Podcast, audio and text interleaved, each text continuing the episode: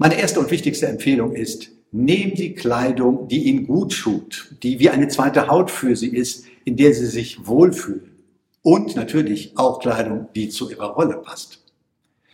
Wenn Sie das tun und quasi auf dem Gebiet der Kleidung keine innere Baustelle mehr haben, dann können Sie sich viel, viel mehr auf das konzentrieren, was eigentlich das Wichtige ist beim öffentlichen Auftritt, nämlich, dass Sie Ihre Inhalte transportieren und Ihre Inhalte so transportieren, dass Sie beim Zuschauer, bei der Zuschauerin auch wirklich hängen bleiben.